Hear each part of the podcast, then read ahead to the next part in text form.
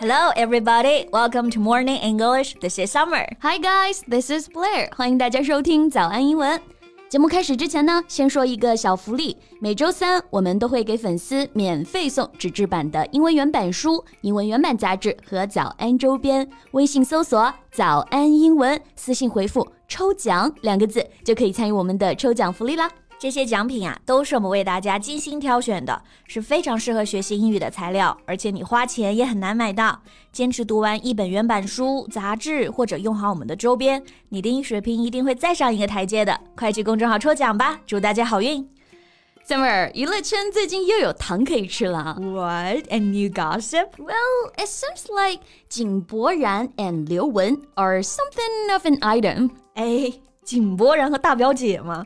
哇，我之前都不知道，they're an item，right？哎，不过这个表达正好我们前几天才讲过，对吧？就表示呢，他们谈恋爱了，在一起了，they're together，they're in a romantic relationship。Exactly. Here's the case.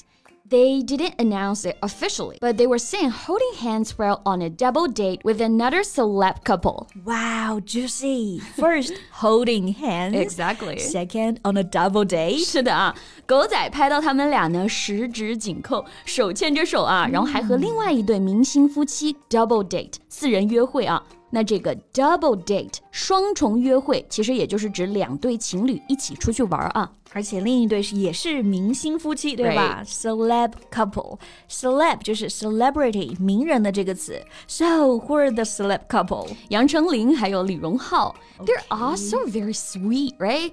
Holding hands after having a meal at the restaurant. 所以这基本是实锤了，对吧？When are they going to make their relationship public? Well, until now, they have avoided speaking about it. But just last month, Liu Wen was also seen entering and leaving Jing Boran's house a number of times. Wow, 这就是秘而不宣的状态了啊。well, anyway, I'm very interested in this couple. Can we talk more about them in today's podcast? 我也觉得这一对很好磕啊。嗯、那今天呢，我们就一起来聊一聊这对还未官宣的情侣吧。我们今天的所有内容呢，都整理成了文字版的笔记，欢迎大家到微信搜索“早安英文”，私信回复“加油”两个字来领取我们的文字版笔记。Okay, so 1st i I've got a question. How tall is Jin Boran? I mean, to be with a supermodel, he can't be too short, right? 我觉得平常可能看不太出来啊，但是井柏然其实也挺高的，他有一米八三，然后刘雯是一米七九，so height wise, they make a really good couple. 哇，竟然有幺八三啊！嗯，那他们俩这个身高真的是很搭的，they're a perfect match, right? 这个 match 我们之前也提过，表示很搭配。嗯、We can say they're a perfect match or they're a match made in heaven. Yeah, they made a good couple. 俊男靓女啊。不过在气场上呢，我感觉他们俩风格就挺不一样的。主要是刘雯大表姐的这个气场太强了，是吧？哎，真的是的啊，毕竟超模啊。像《纽约时报》呢，就给刘雯一个这样的 title：China's first bona fide supermodel。bona fide，那这个 词可能有同学觉得是你自己编的啊。It's 拉，嗯，这是个拉丁语啊，meaning genuine and real，嗯，是个形容词，意思是真正的，货真价实。的，是的，所以 she's China's first bona fide supermodel，意思就是啊，她是中国第一个真正的超模。对，这个 bona fide 是放在名词前面来用，比如说他是个真正的专家，he's a bona fide expert。他是个真正的偶像，a bona fide icon。哎，那我们刚刚也说大表姐气场非常强大嘛，这个我们口语当中呢会经常这么说啊。But how do we say it in English? OK，那接下来我们就拓展一下啊，这个气场强大英文怎么说？嗯哼。Okay, first word I'm thinking is this one charisma 啊，charisma，那这个词主要是指魅力吧？Yeah，the powerful personal quality that you have to attract and impress other people。 是的，个人气质非常的强大，很吸引人。像这种魅力四射的人，因为通常气场都不会很弱，对吧？对，所以我就想到这个词嘛。比如说我旁边的贝贝老师就是魅力十足。You have this great personal charisma. I can't agree more. 你看，自信的人最有魅力啊。而且这个词呢，其实也可以用作形容词啊。嗯，charisma 是名词。Charismatic 就是呢充满魅力的，比如说啊，我们 Summer 老师是一个充满魅力的老师。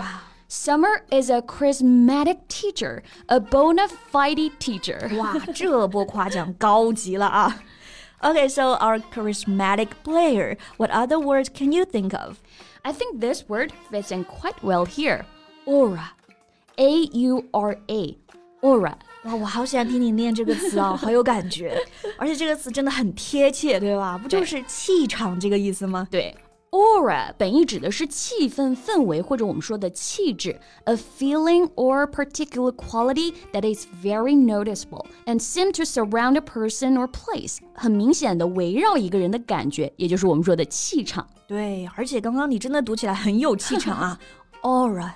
aura，感觉还有种神秘感。对，要造句的话呢，比如就对别人说啊，你很有气场、嗯、，You have an aura around you，or you have an aura about you。aura 它就是一个可数名词，对吧？前面用到 an aura，对，所以如果要强调这个气场是什么啊，这个氛围是什么，可以用 an aura of something。For example，这个商店啊有种神秘的感觉，很神秘。嗯，The shop has an aura of mystery。嗯。 那我们那天去吃饭的西餐厅就很有调调，对吧？嗯、那个浪漫的氛围相当好，那就可以说 That restaurant we went had an aura of romance. Right. 那如果说一个人气场非常强大、非常自信的气质啊，we can say that person has an aura of confidence. Got it. So I think Liu Wen has always got an aura of confidence around her.